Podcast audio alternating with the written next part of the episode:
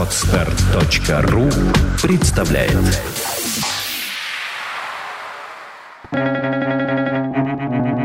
Свободное радио Компьюлента Если тебя хвалит враг, подумай, какую глупость ты совершил. Август Бебель.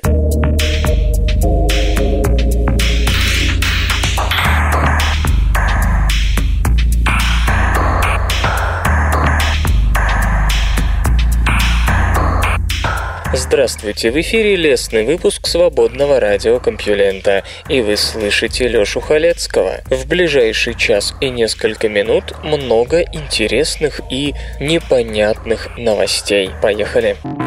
Наука и техника. Может ли воздушный шар летать в космосе? Давайте попробуем рассмотреть одну сумасшедшую идею, которая, по словам ее автора, редактора Scientific American Джорджа Массера, легко может возбудить весь штат журнала на долгую и горячую офисную болтовню, особенно в пятницу. Все началось с того, что его коллега Майкл Мойер пошутил, что некоторые политики могут построить лунную базу при помощи одного только воздушного шара, просто наполнить его горячим воздухом и воспарить до самой Луны. Смешно, да? Разве мы не знаем, что воздушные шары не летают в космическом пространстве. Но так ли это? Почему бы и нет? И чем дальше господин Массер думал над этим, тем больше, по его словам, приходил в смущение. Так что давайте позволим ему воспарить вверх, как тривиальному воздушному шару, и уж сами потом решим, стоит ли нам сбить его или пусть летит. Окей? Правила игры. Никаких уклончивых апелляций к осуществимости или практичности. Слушатели СРК – люди науки, производства и IT, а потому должны приводить аргументы из области незамутненной физики.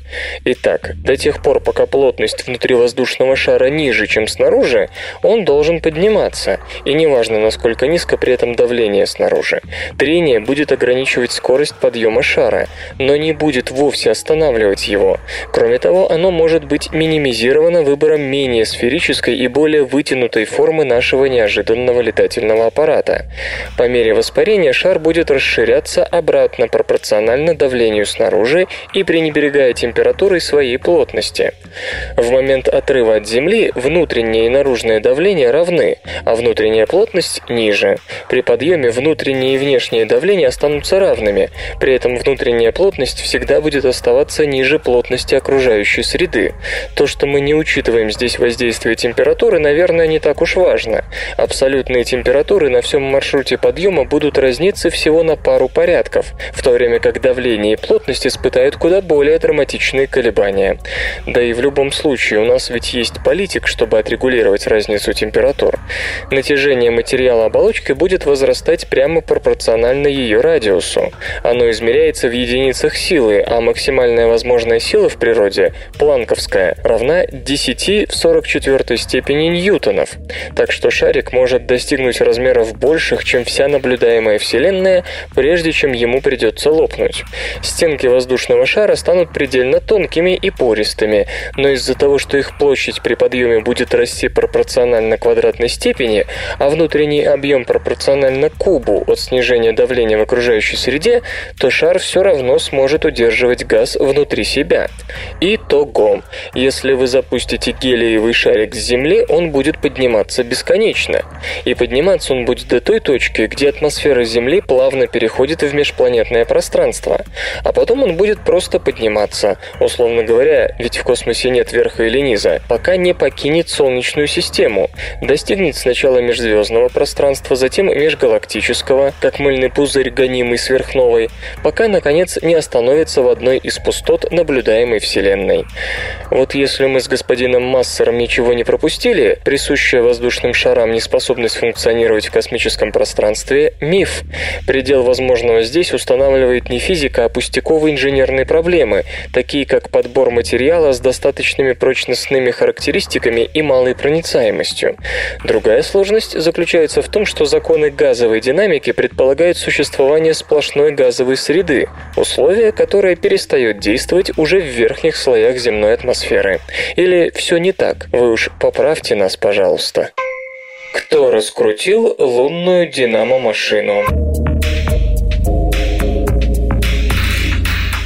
Если верить традиционной теории происхождения магнитного поля небесных тел, последнее образуется, когда у планеты или ее спутника есть расплавленное металлическое ядро, по мере охлаждения небесного тела, приходящее в движение и порождающее его магнитосферу. Однако новые результаты калий-аргоновой датировки образца лунной породы номер 10020, добытого героями Аполлона-11 на Луне у моря спокойствия в 1969 году, могут сильно поколебать прижившиеся представления. Кусок лунной породы возрастом в 3 миллиарда 700 миллионов лет несет на себе следы воздействия довольно мощного магнитного поля. Между тем, по имеющимся моделям, небольшое лунное ядро должно было остыть сам самое позднее 4 миллиарда 200 миллионов лет назад. Позже у Луны просто не могло быть никакого магнитного поля. Как точно подметила Эрин Ши, аспирантка-геолог Массачусетского технологического института, ведущий исследователь названного лунного камня, мы должны найти новое, совершенно оригинальное решение того, как именно функционировала лунная динамо. Впрочем, еще до получения нынешних результатов, свидетельствующих об относительно недавнем бурном прошлом спутника, спутника, раздавались голоса о других возможных механизмах поддержания магнитосферы у небесных тел. Адъюнкт-профессор Бенджамин Вайс, один из соавторов работы, напоминает, что в прошлом году ученые из Калифорнийского университета в Санта-Крусе предложили новую гипотезу, рассматривающую приливные взаимодействия Луны и Земли. Гравитационная связь спутника с планетой могла поддерживать циркуляцию вещества в лунном ядре даже после его охлаждения. Дело в том, что несколько миллиардов лет тому назад Луна была многократно ближе к Земле, чем сегодня, а значит гравитационное поле было как минимум на порядок более сильным. Существуй оно сейчас, Земля испытывала бы буквально катастрофические приливы. Еще более значимое воздействие поля оказывало бы на маленькую Луну. По сути, результаты последней датировки образца лунной породы из моря спокойствия играют на руку именно этой теории. Но, как бы то ни было, уже сегодня ясно, что новые данные раз и навсегда меняют наше представление о геологической истории земного спутника. Прародиной коренных американцев, видимо, следует считать Алтай. Международная группа исследователей, в которую входили сотрудники Института цитологии и генетики Российской Академии Наук, пришла к выводу, что генетической родиной первых американцев следует считать Алтай. Это сравнительно небольшая гористая область, лежащая на юге Сибири между Россией, Казахстаном, Китаем и Монголией, на протяжении нескольких тысяч лет служила своего рода естественным инкубатором новых народов. Примерно 20-25 тысяч лет назад оттуда, по всей видимости, вы вышли и предки индейцев, а также, вероятно, чукчи, коряков и других, расселившиеся по Сибири и в конечном итоге добравшиеся до Америки. Исследователи проанализировали митохондриальные ДНК и Y-хромосомы современных обитателей Алтайского края на наличие маркеров, способных связать их с коренными американцами. Предыдущие этнографические изыскания обнаружили существенные различия между этническими группами Северного и Южного Алтая. Северные, по-видимому, по сильнее связаны в языковом и культурном отношении с уральцами и самодийцами, а южные – с бурятами, монголами и уйгурами. Кроме того, специалисты обратили внимание на ДНК жителей Южной Сибири, Средней Азии, Монголии, Восточной Азии и, конечно, самих индейцев. Из-за большой выборки результаты, подчеркивают эксперты, можно назвать очень точными. В Y-хромосоме южных алтайцев исследователи обнаружили уникальные мутации, присутствующие в ДНК коренных американцев и известные как линия Q. Взгляд с митохондриальной стороны дал аналогичные результаты. Мы нашли определенные формы галогрупп С и D у южных алтайцев и D у северных, которые выглядят как предки тех генетических типов, которые возникли в Северной Америке, отмечает ведущий автор исследования Теодор Шур из Пенсильванского университета. В целом, северные алтайцы находятся в более отдаленном родстве с коренными американцами американцами. По оценкам специалистов, южная линия алтайцев разошлась с индейцами 13-14 тысяч лет назад. Это соответствует данным археологов, которые полагают, что переселение сибиряков в Америку происходило 15-20 тысяч лет назад. Исследователи также показали, что современный культурный разрыв между южными и северными алтайцами имеет древние генетические корни. В то же время анализ митохондриальной ДНК свидетельствует о том, что по женской линии северные и южные алтайцы связаны крепче, чем по мужской. В океании обнаружено загадочное жадеитовое зубило. На острове Эмирау, архипелаг Бисмарка, расположен к северу от Новой Гвинеи, обнаружен инструмент из жада длиной 5 сантиметров. Его возраст оценивается в 3300 лет. Вероятно, он использовался как зубило. Скорее всего, его создателями были носители культуры лапита, которая появилась в западной части Тихого океана около 3300 лет назад. Через несколько сотен лет проникла на Самоа и породила предков современных полинезийцев индейцев. Зубилы и топоры из жада и раньше встречались в этом регионе, но сейчас исследователей заинтересовала разновидность жада, она издалека. Возможно, лапита принесли ее со своей родины. Жад – общий термин для двух типов прочных зеленоватых минералов – нефрита и жадеита. Первый немного мягче, зато встречается чаще второго. Орудия и украшения из жадеита были широко распространены в доевропейских культурах Центральной Америки, а также на азиатском побережье Тихого океана. В Новой Гвинее ничего подобного специалистам не попадалось. Исследователи из Американского музея естественной истории изучили артефакт с помощью рентгеновской микродифракции. Поскольку минеральный состав породы варьируется в зависимости от места ее происхождения, можно определить, откуда она родом. Выяснилось, что жадеит, использованный для создания этого зубила, отличается от каменных орудий того времени, найденных в Японии и Корее. Эксперты пока не могут точно назвать геологический источник. Единственное, на что похож камень, это породы, которые применялись для создания инструментов древними обитателями мексиканского штата Южная Нижняя Калифорния. Ученые не думают, что тысячи лет назад носители той неолитической культуры могли принести ее на другую сторону Тихого океана. Но никакого другого объяснения пока нет. Точнее не было, пока исследователи не наткнулись на неопубликованную немецкую рукопись прошлого века, века. Ее автор, некий Вихман, в 1903 году собрал в Индонезии на берегах реки Торары в провинции Папуа примерно в тысячи километрах от нынешней находки несколько камней, которые очень напоминают материал нашего зубила. Эти образцы сохранились и теперь исследуются. Расисты и консерваторы попросту глупы. Люди, разделяющие российские взгляды и прочие предрассудки, скорее всего, просто не очень умны, утверждает новое исследование. Гордон Ходсон из Университета Брока, Канада, и его коллеги показали, что дети с низким показателем IQ чаще относятся к людям предвзято, когда вырастают. Получается порочный круг. Взрослые с невыдающимся интеллектом, как правило, тяготеют к социально-консервативной идеологии, которая подразумевает строгую иерархию и, в свою очередь оказывает давление на развитие ребенка. В итоге вырастает человек с жесткой моделью мира в голове и повышенной сопротивляемостью любым попыткам изменить сложившиеся устои. Это может стать важным фактором, приводящим к формированию предрассудков, полагают исследователи. Связь между уровнем интеллекта, как вариант образования, политическими взглядами и отношением к расизму выявлялась неоднократно. Что нового было сделано на этот раз? Эксперты проанализировали данные двух долгосрочных научных исследований граждан Великобритании, которые родились в марте 1958 года и в апреле 1970. В ходе этих проектов уровень развития интеллекта участников оценивался сначала в возрасте 10 и 11 лет, а затем 30 и 33. Одновременно измерялся уровень социального консерватизма и расизма. В первом исследовании уровень вербального и невербального интеллекта определялся с помощью тестов на сходство и различия между словами, фигурами и символами. Во втором исследовании когнитивные способности фиксировались по четырем направлениям – запоминание чисел, рисование фигур, определение слов и выявление общих черт и сходства между словами. Средний IQ был установлен равным 100. Социальные консерваторы определялись как люди, которые согласны со следующими утверждениями. Семейная жизнь страдает, если мама работает полный рабочий день. Школа должна научить детей подчиняться власти.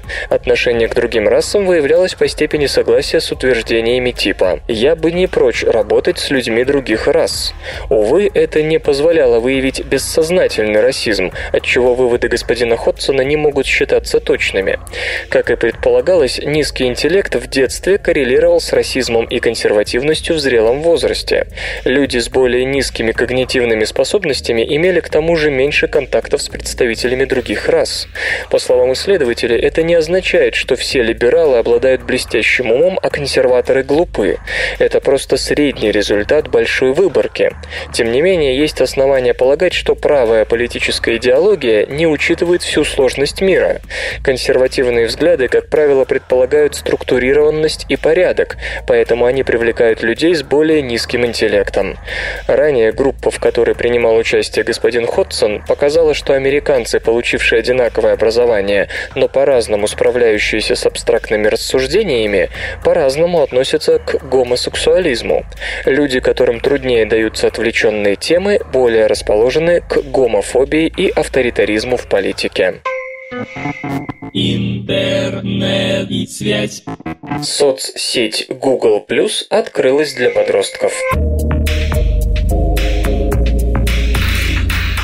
Вице-президент Google по продуктам Брэдли Горовиц сообщил, что социальная сеть Google Plus открывает регистрацию пользователей, начиная с 13 лет.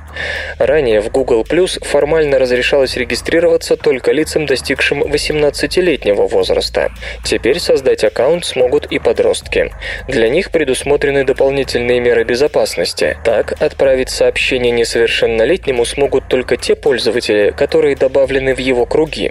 При попытке оставить публичный личный пост подросток автоматически получит предупреждение.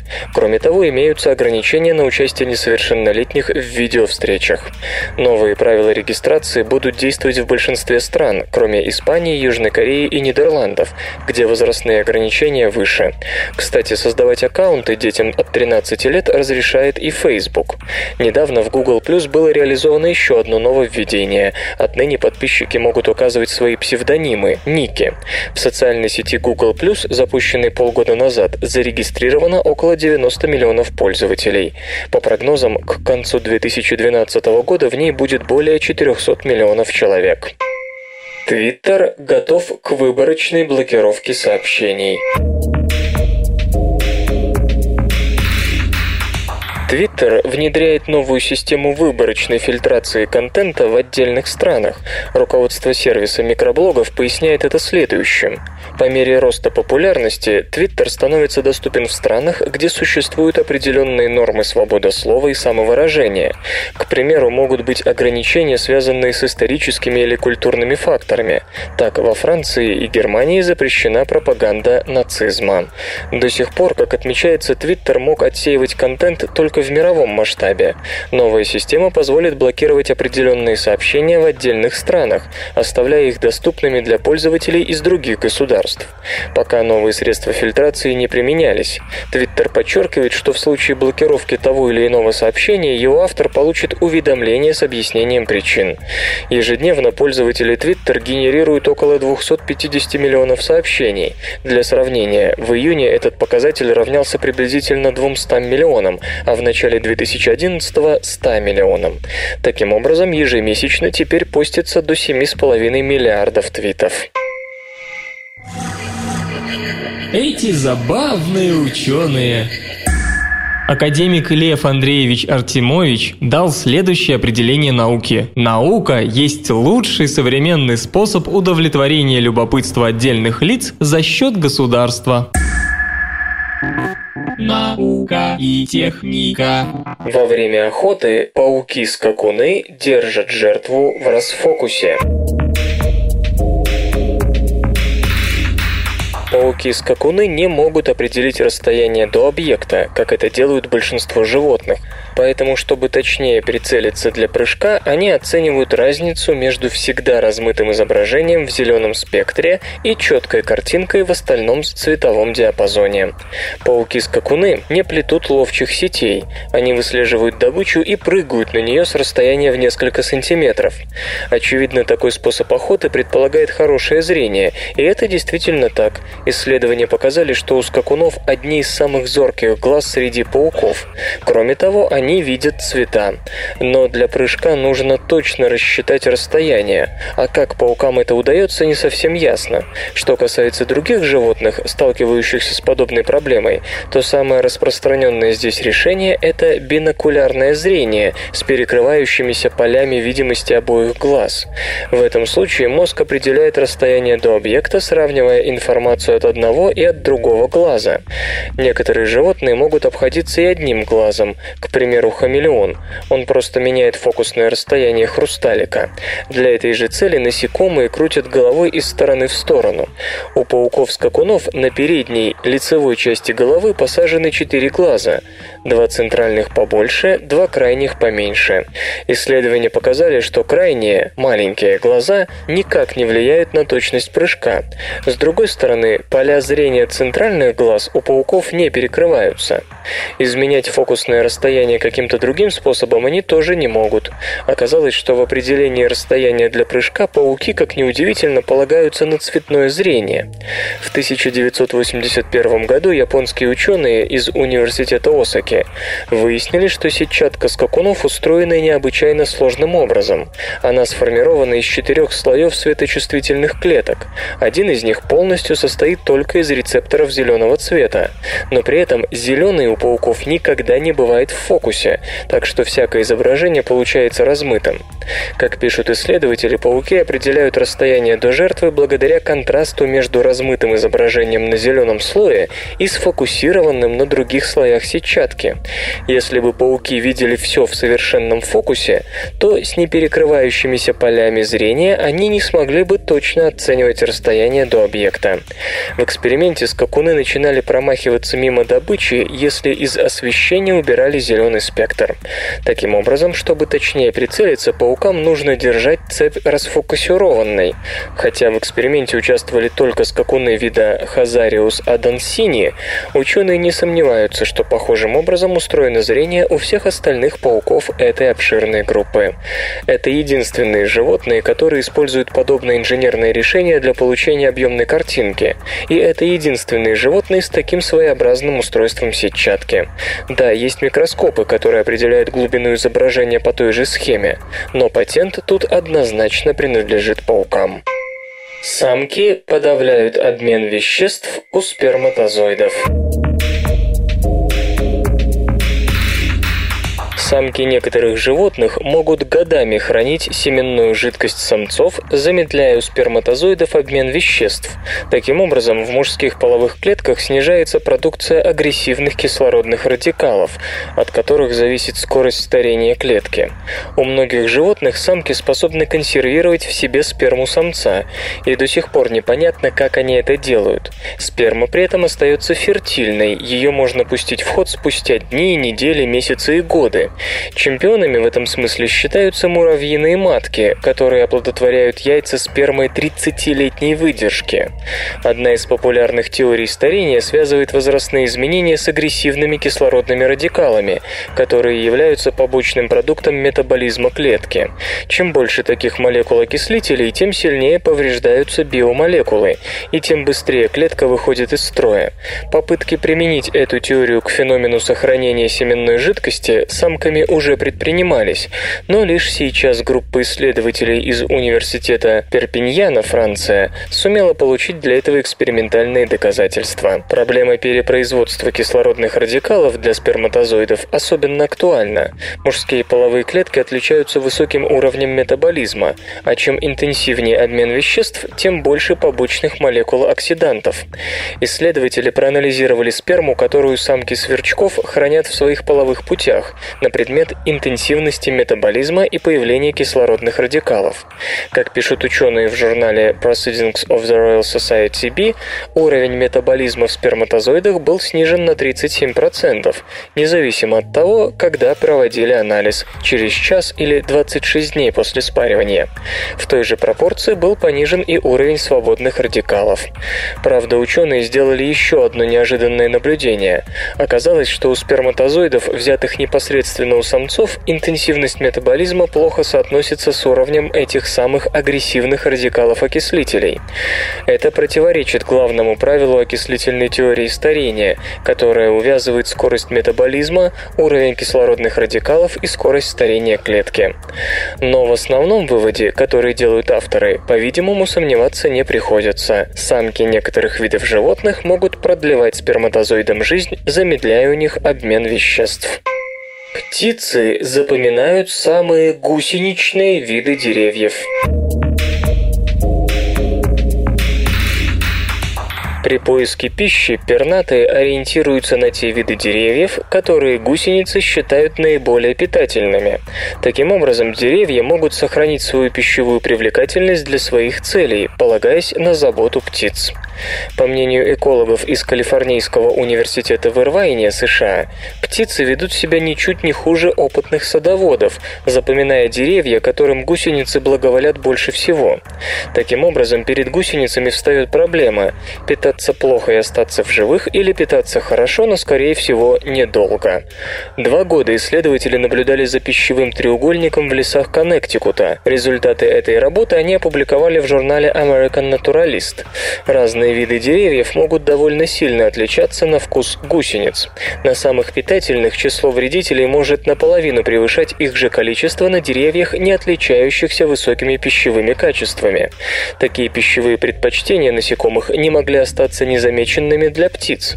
По словам ученых, склонность птиц посещать более гусеничные деревья, например, черешню, не заложена генетически, а приобретается с опытом.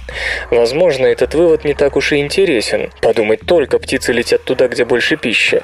Но все же он может иметь большое значение для эволюционно-экологических построений.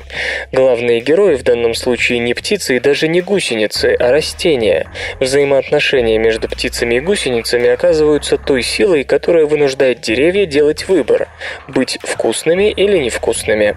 С одной стороны, невкусность защищает сама по себе, с другой – вкусное дерево защитят птицы.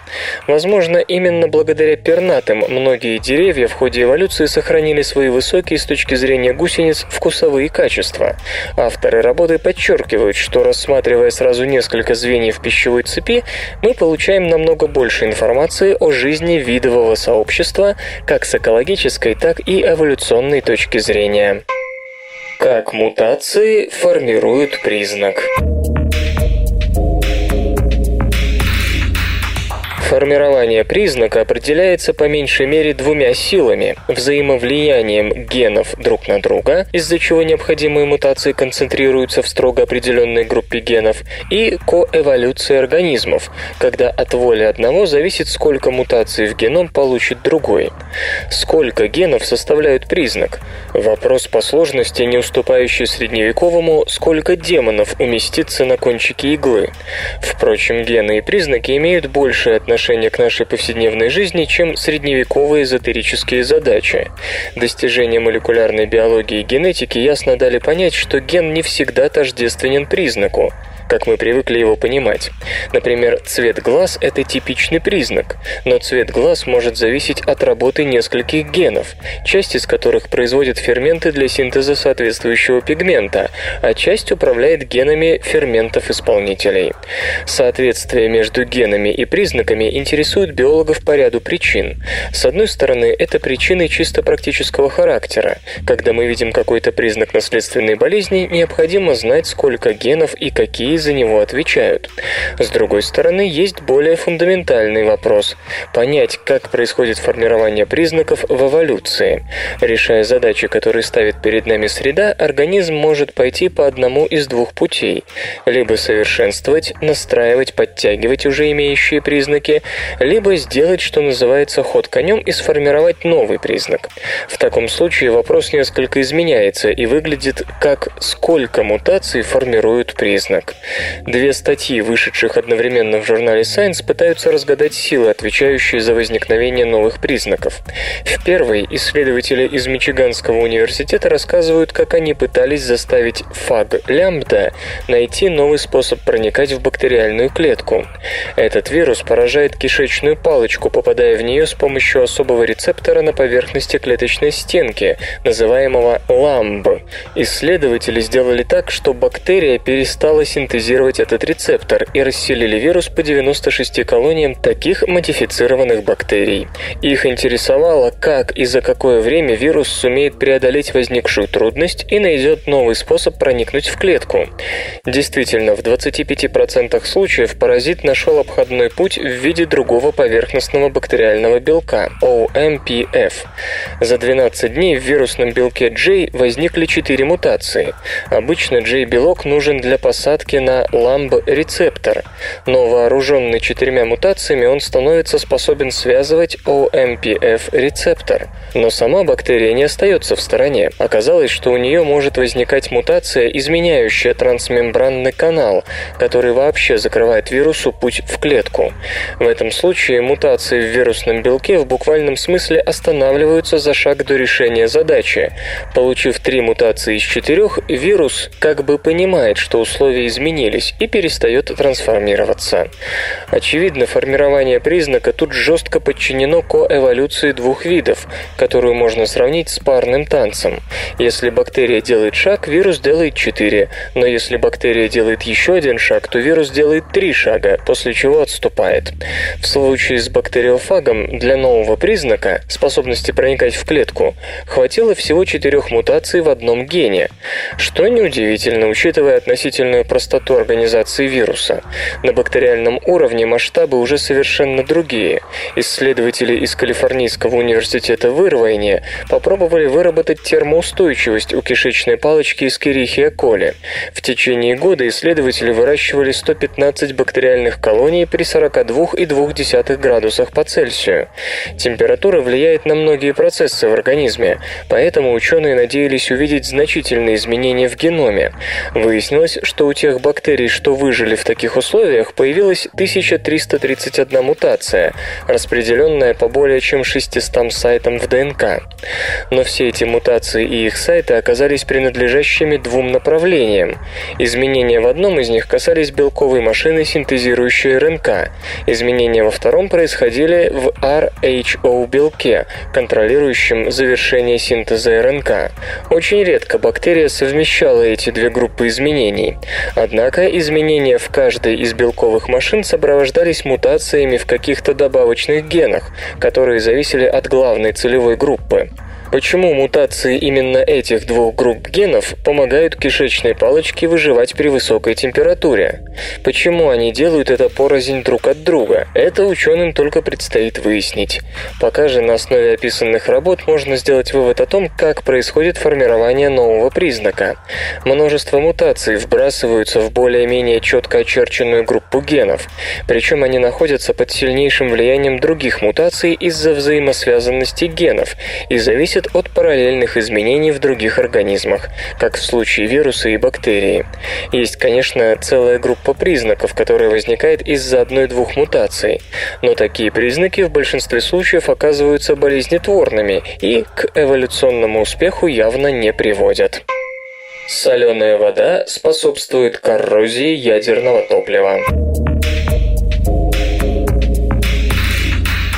Борясь с последствиями катастрофического цунами, случившегося в прошлом марте, Японии пришлось в пожарном порядке начать использование морской воды для охлаждения ядерного топлива поврежденного реактора Фукусима Дайчи.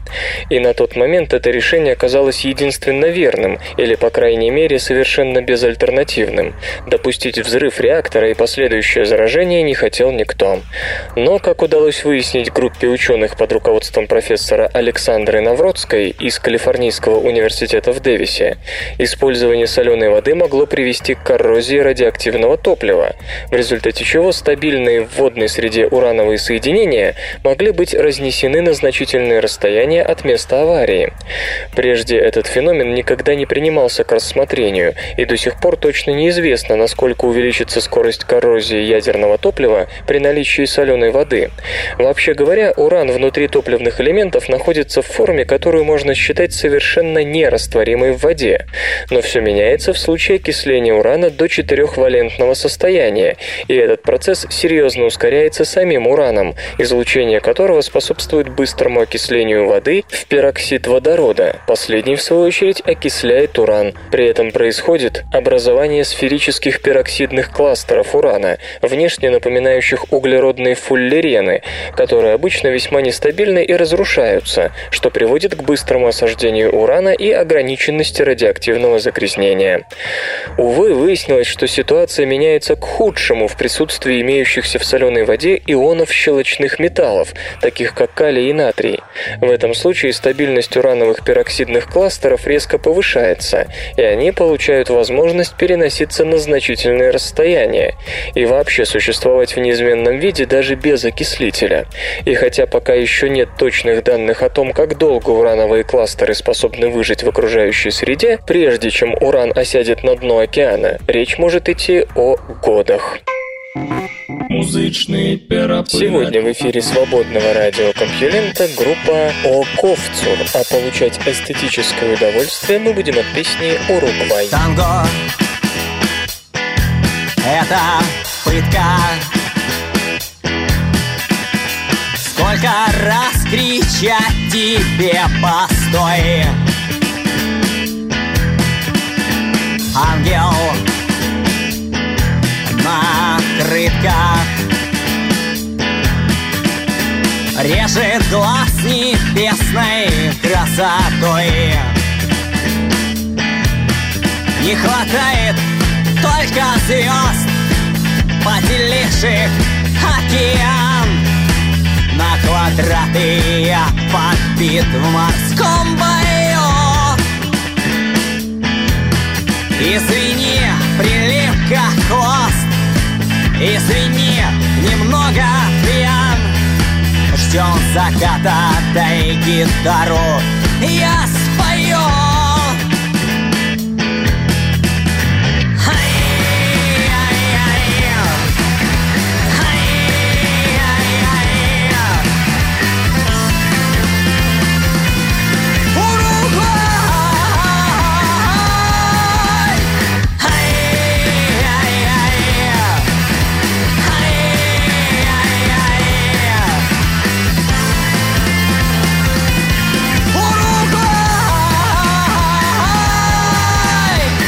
Брюки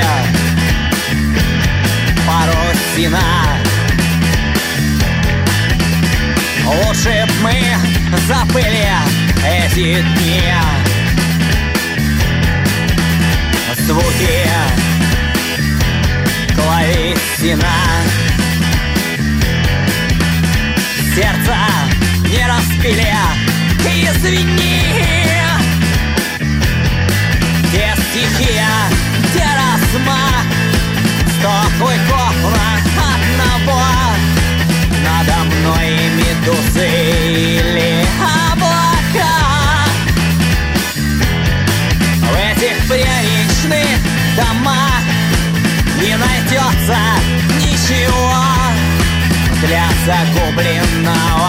Yeah.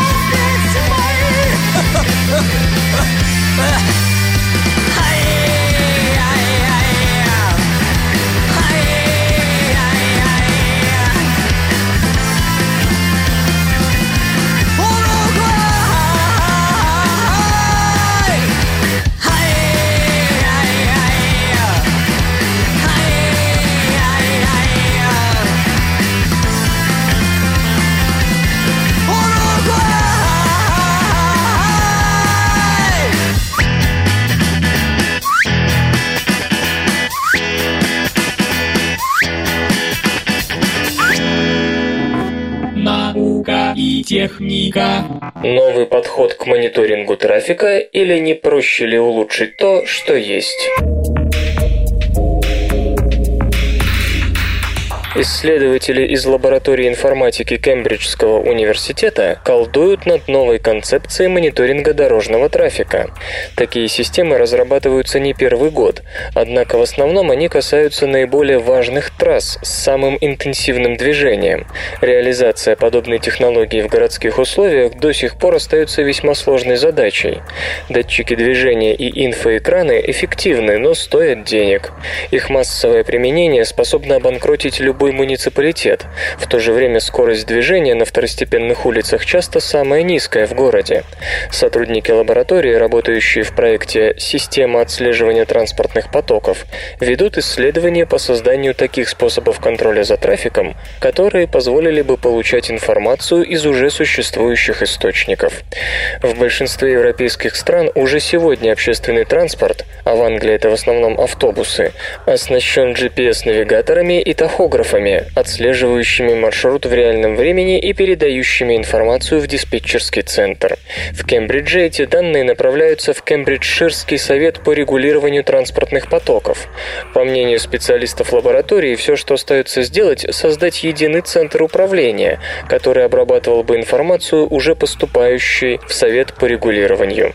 Ведь по средним скоростным показателям движения общественного транспорта можно получить и представление о средней скорости движения движения в целом, хотя и с некоторым лагом. Эти же сведения позволяют отслеживать влияние на трафик тех или иных превходящих факторов. Так, ДТП или временное закрытие объездной дороги для грузовиков могут значительно снизить пропускную способность уличной сети. С новой системой мониторинга можно с цифрами на руках сказать, насколько именно ухудшится движение, где сейчас самая сложная обстановка и так далее. Разумеется, такая информация позволит эффективнее управлять трафиком трафиком, перенаправляя машины на свободные трассы. Для этого может использоваться как метод пряника, предоставление данных об участках с затрудненным движением посредством информационных табло на дорогах, так и метод кнута, то есть применение системы автоматического распознавания номерных знаков. Принципиально и то, что вложения практически не нужны, поскольку вся необходимая инфраструктура уже есть. Кстати, в дополнение к данным от Совета по регулированию, новая система использует также информацию из OpenStreetMap, где обозначены автобусные линии, светофоры и остановки. Кроме того, система отслеживания транспортных потоков оценил возможности дешевых стационарных инфракрасных детекторов движения. Опытный образец был размещен на обычном фонарном столбе на одной из улиц. Информация с него также поступает в лабораторию. Наконец, сравнив свои данные с информацией из кембриджской системы зеленой волны, исследователи показали возможность сочетания обоих типов данных для обеспечения прохождения автобусами важнейших светофоров на зеленый свет. Volvo успешно испытала полуавтономный автопоезд. Полуавтономный автопоезд из четырех транспортных средств показал себя во всей красе на автодроме концерна Volvo в Халлереде, Швеция. Цель испытаний – подготовить почву для следующего этапа, который пройдет на дорогах общего пользования. Автопоезда, как прекрасно известно служителям СРК, характеризуются способностью транспортных средств, следующих за головной машиной, отслеживать и повторять поведение последней. Малолитражки и грузовики собраны в одну группу, и контроль над ними осуществляется с ведущей машины, управляемой самым профессиональным водителем. Это позволяет полуавтономным автопоездам ехать в одной колонне очень близко друг к другу, тем самым снижая вероятность образования заторов на дороге, а также на весомые 20% снижая расход топлива. И действительно, во время испытаний машины находились едва ли не в 6 метрах друг от друга и передвигались со скоростью до 90 км в час. И все это время водители копались в своих айпадах. Да, где-нибудь в Бостоне или Москве такое происходит постоянно, с той лишь разницей, что в данном случае машины все же управлялись, не представляя смертельной опасности для окружающих. Должен признать, что вначале ты чувствуешь себя очень необычно, все время ждешь, что вот-вот придется брать ситуацию под свой контроль, заметил показательно отдыхавший за рулем Эрик Кёлинг, технический руководитель этого проекта. Однако привыкание происходит почти мгновенно. Это как если если бы тебя подвозил сосед, только тут ты всегда сам можешь выбрать плейлист. Автопоезда идеальны для часа пик, на маршрутах, где легковушки и грузовики изо дня в день четко знают свой маневр. По словам господина Кёллинга, в таких ситуациях действительно лучше, чтобы машина сама командовала, а водитель проводил время так, как ему хочется. Вздумалось почитать, проверить электронную почту или даже позавтракать? В автопоезде это реальность, причем с полной безопасностью для себя и окружающих. Когда приближается твой съезд с автострады, просто поверни, и автопоезд сделает все остальное, заключает инженер.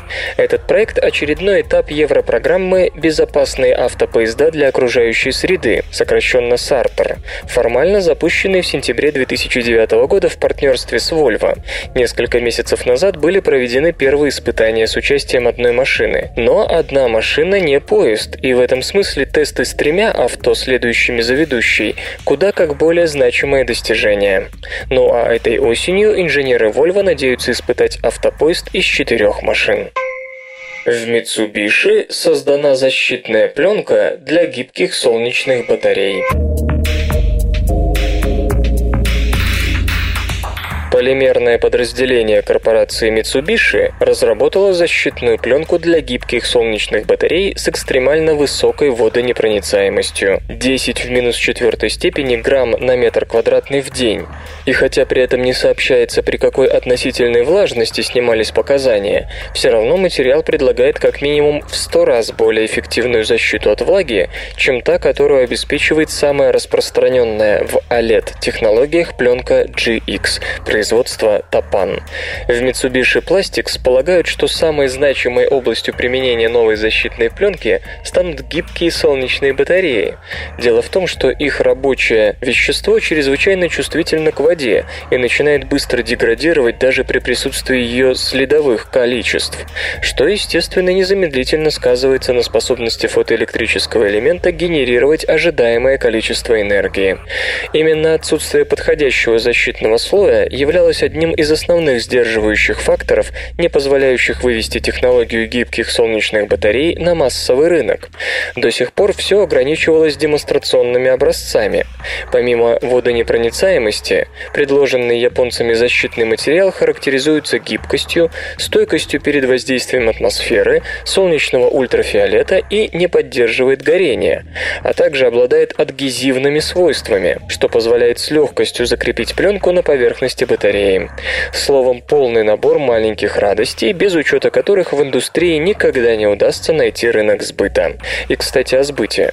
По хорошей традиции, давно заведенной в серьезных R&D компаниях, ни один проект не начинается, если не видно, где и как ты завтра применишь плоды своих недешевых трудов.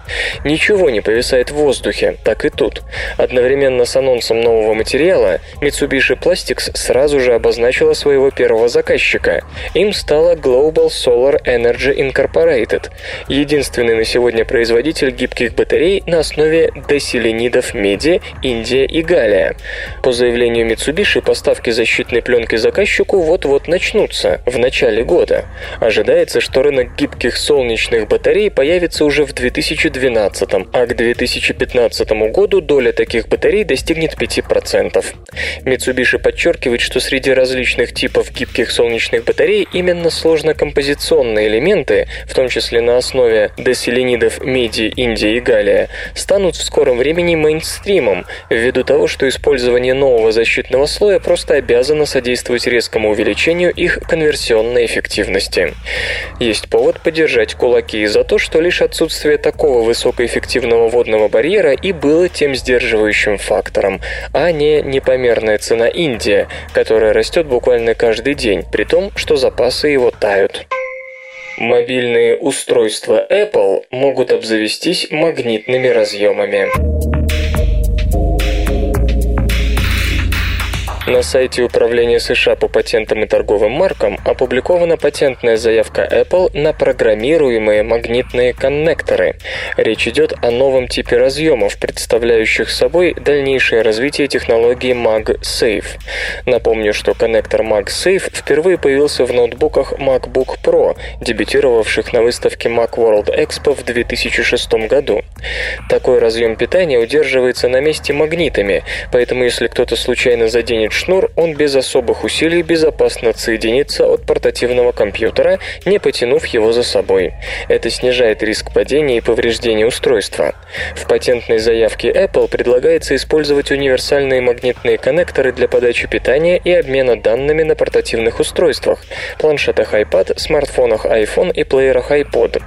По задумке Apple, при подключении кабеля тип гаджета будет определяться автоматически и в соответствии с этим использоваться количество контактов в коннекторе. Кроме того, Apple рассматривает возможность применения магнитно управляемых аудиоштекеров, у которых число выдвижных контактных сегментов будет изменяться в зависимости от того, к какому устройству подсоединены наушники. Предполагается, что использование магнитных коннекторов повысит удобство эксплуатации портативных устройств и позволит лучше защитить разъемы от попадания влаги или случайно пролитой жидкости. Сроки практической реализации идеи не называются.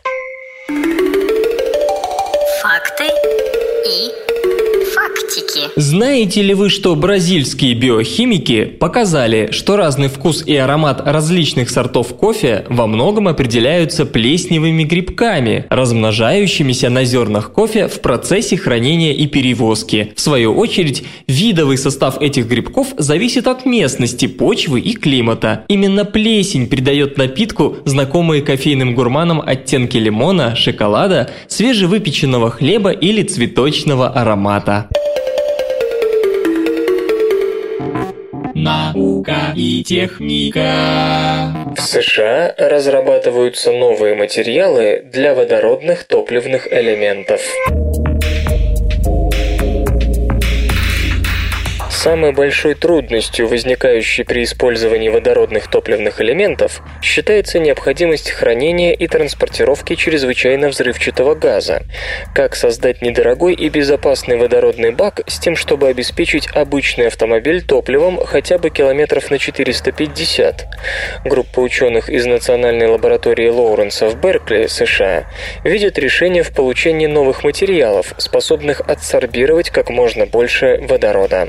Департамент энергетики США недавно выделил Национальной лаборатории Лоуренса трехгодичный грант на 2 миллиона 100 тысяч долларов. Его соисполнителями станут General Motors и Национальный институт стандартов и технологий. Кстати, департамент уже потратил 7 миллионов на разработку технологии использования водорода в топливных элементах электрокаров.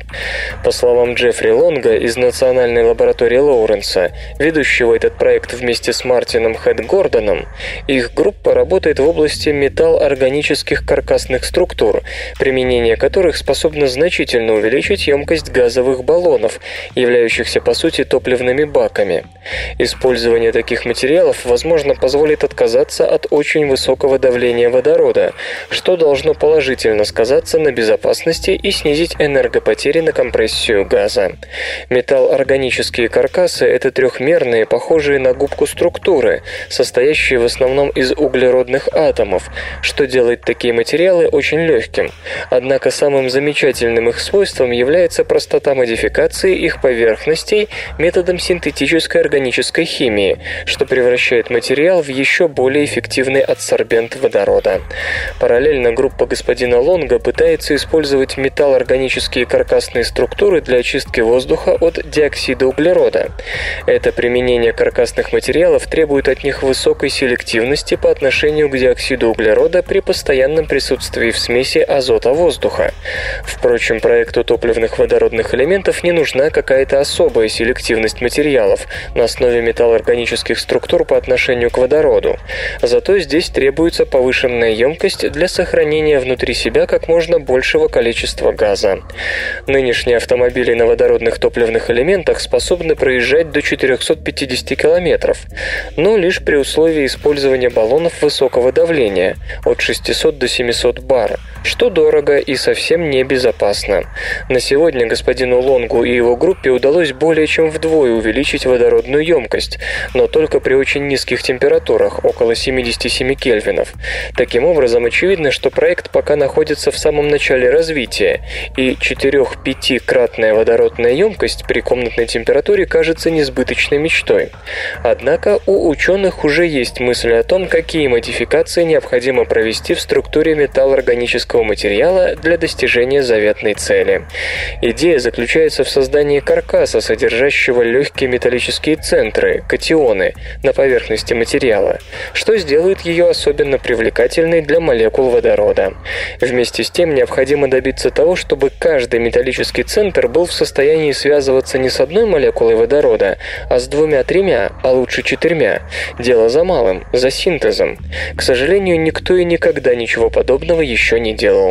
Для облегчения участи химиков-синтетиков в группе профессора Лонга есть Мартин Хэт Гордон, специалист по компьютерной химии, пытающийся на основе расчетов теоретически предсказать самую перспективную структуру каркаса.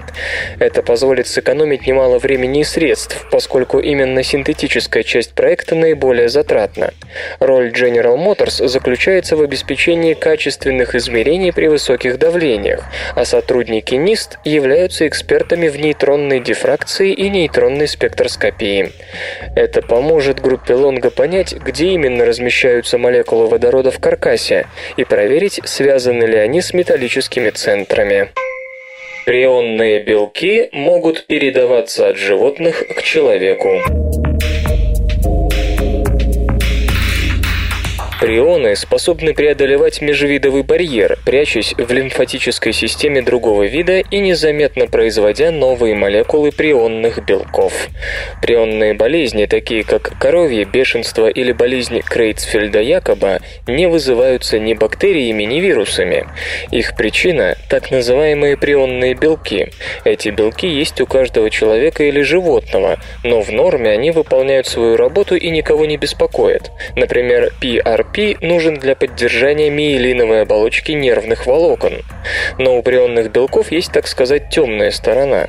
Молекулы белка могут принимать пространственную конформацию, которая способствует их слипанию и образованию белковых отложений в виде высокоупорядоченных фибрил, амилоидов.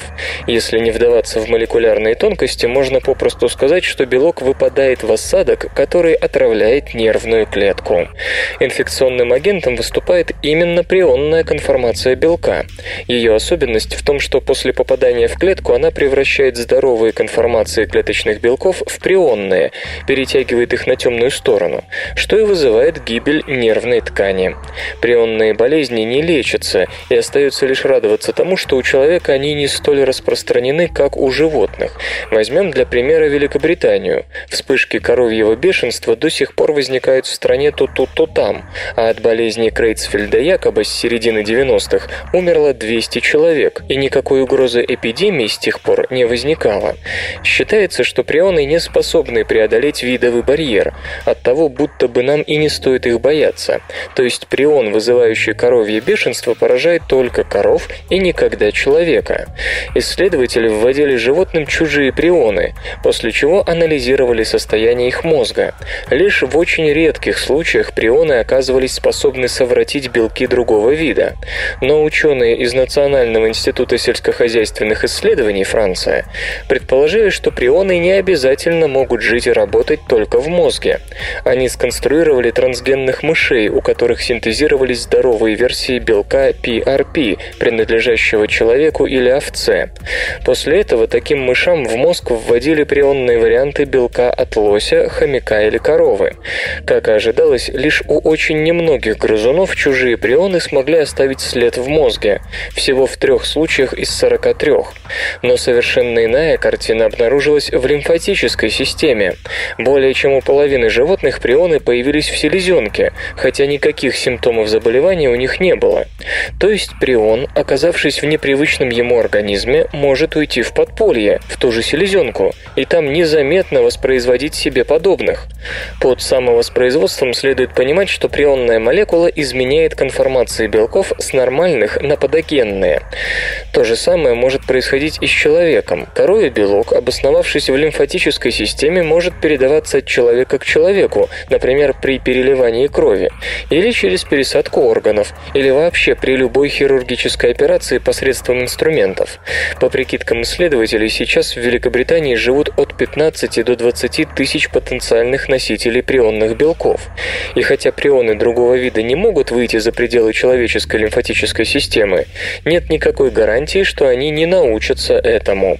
Никаких лекарств против прионных и родственных им нейродегенеративных болезней, вроде синдрома Альцгеймера, до сих пор нет, если учесть, что и болезнью Альцгеймера можно заразиться. Обнаруженная инфекционность прионов придает проблеме особую остроту. Космология в чашке Петри.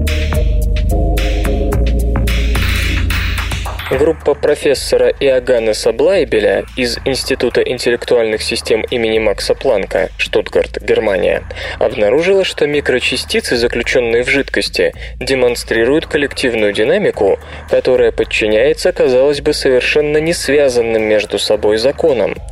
Эти законы демонстрируют плавность перехода от дальнодействующих сил гравитационного притяжения, заставляющих вспомнить о космологической картине устройства Вселенной, к близкодействующим силам притяжения и отталкивания. Авторы обратились к использованию коллоидных частиц, которые крупнее обычных молекул, но при этом достаточно малы, чтобы их можно было увидеть невооруженным глазом. Частицы, собранные на границе раздела фаз между двумя несмешивающимися жидкостями, стремились образовать монослой. Таким образом, получалась двумерная модель, в которой частицы размером более 1 микрона деформировали фазовый раздел под действием своего веса и генерировали дальнодействующие силы притяжения, очень похожие на гравитацию в двумерном пространстве. Так частицы собирались в кластеры. Для симуляции дальнодействующих сил, существующих между частицами, ученые обратились к методу численного моделирования, используя в качестве основы представление о случайном тепловом движении частиц, известном как Брауновское. Пригодилась и формальная аналогия между силами так называемого капиллярного притяжения, дальнодействующее взаимодействие с осуществляемое через деформацию фазового раздела, и гравитационным притяжением. Был использован также популярный метод частица-сетка, получивший в англоязычной литературе название PM или Particle Mesh. Обычно он применяется для моделирования самогравитирующих жидкостей, что соответствует коллапсирующей системе, сжимающейся под действием ее собственной гравитации. Авторы установили, что на коротких расстояниях, длина которых определяется как размером частиц, так и природой фазового раздела, силы дальнего взаимодействия более себя не проявляют, а поведением системы управляют силы ближнего действия. Это означает, что для систем с линейными размерами, превосходящими расстояние, где работают только силы ближнего действия, характерна тенденция к самопроизвольному сбору в кластеры, которые в конце концов самопроизвольно же соберутся в один большой кластер. Считается, что результаты работы могут быть применены к изучению поведения и устойчивости наноразмерных систем. РЭП поможет выявить и лечить недержание и аневризму. Специалисты из Университета Пердью, Индиана, США, представили новый тип медицинского датчика. По словам ведущего разработчика Бабака Зиая, прибор представляет собой кронштейн, тонкую спицу, закрепленную с одного конца, как миниатюрный трамплин, вибрирующий, когда на него воздействуют звуковые волны с частотой от 200 до 500 Гц. Да-да, речь идет о музыке. При этом микроэлектромеханический датчик вырабатывает немного электричества, накапливаемого в конденсаторе для дальнейшего использования. Если подпитывающая датчик музыка не звучит, он немедленно приступает к работе. Отслеживает давление в стенке кровеносного сосуда или в мочевом пузыре, есть и такое решение. После чего передает радиосигналы с показателями на приемник, который может находиться в 10-20 сантиметрах от пациента. Приемник тоже способен запитывать датчик звуковыми волнами. Он, понятно, может издавать что-нибудь вовсе не музыкальное, но разработчики резонно решили не раздражать больного и остановились на музыкальной версии. Что любопытно, больше всего тут подходит рэп, для которого характерно обилие низкочастотных звуков.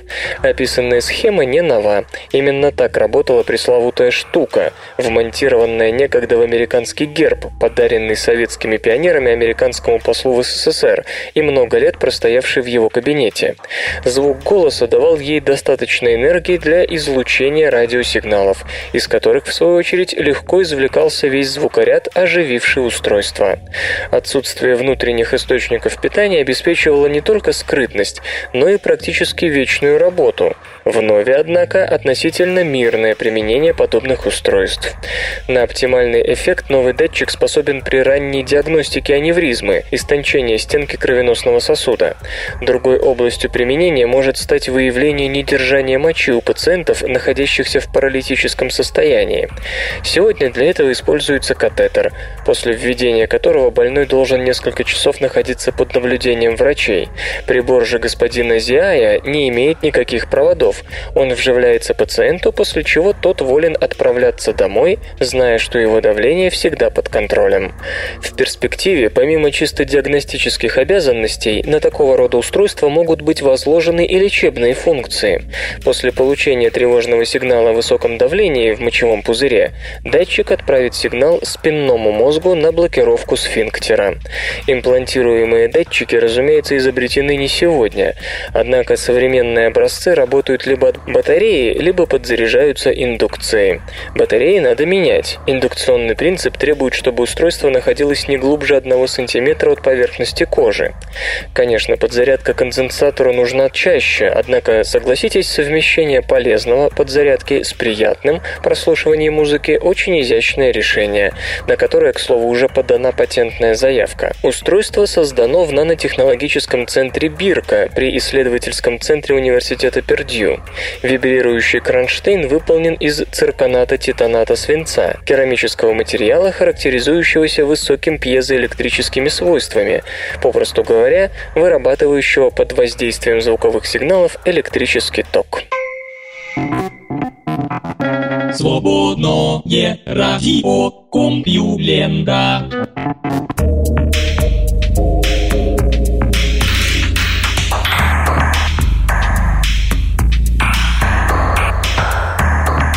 Лесный выпуск СРК подошел к концу. Загляните на сайт compulenta.ru, там новостей еще больше.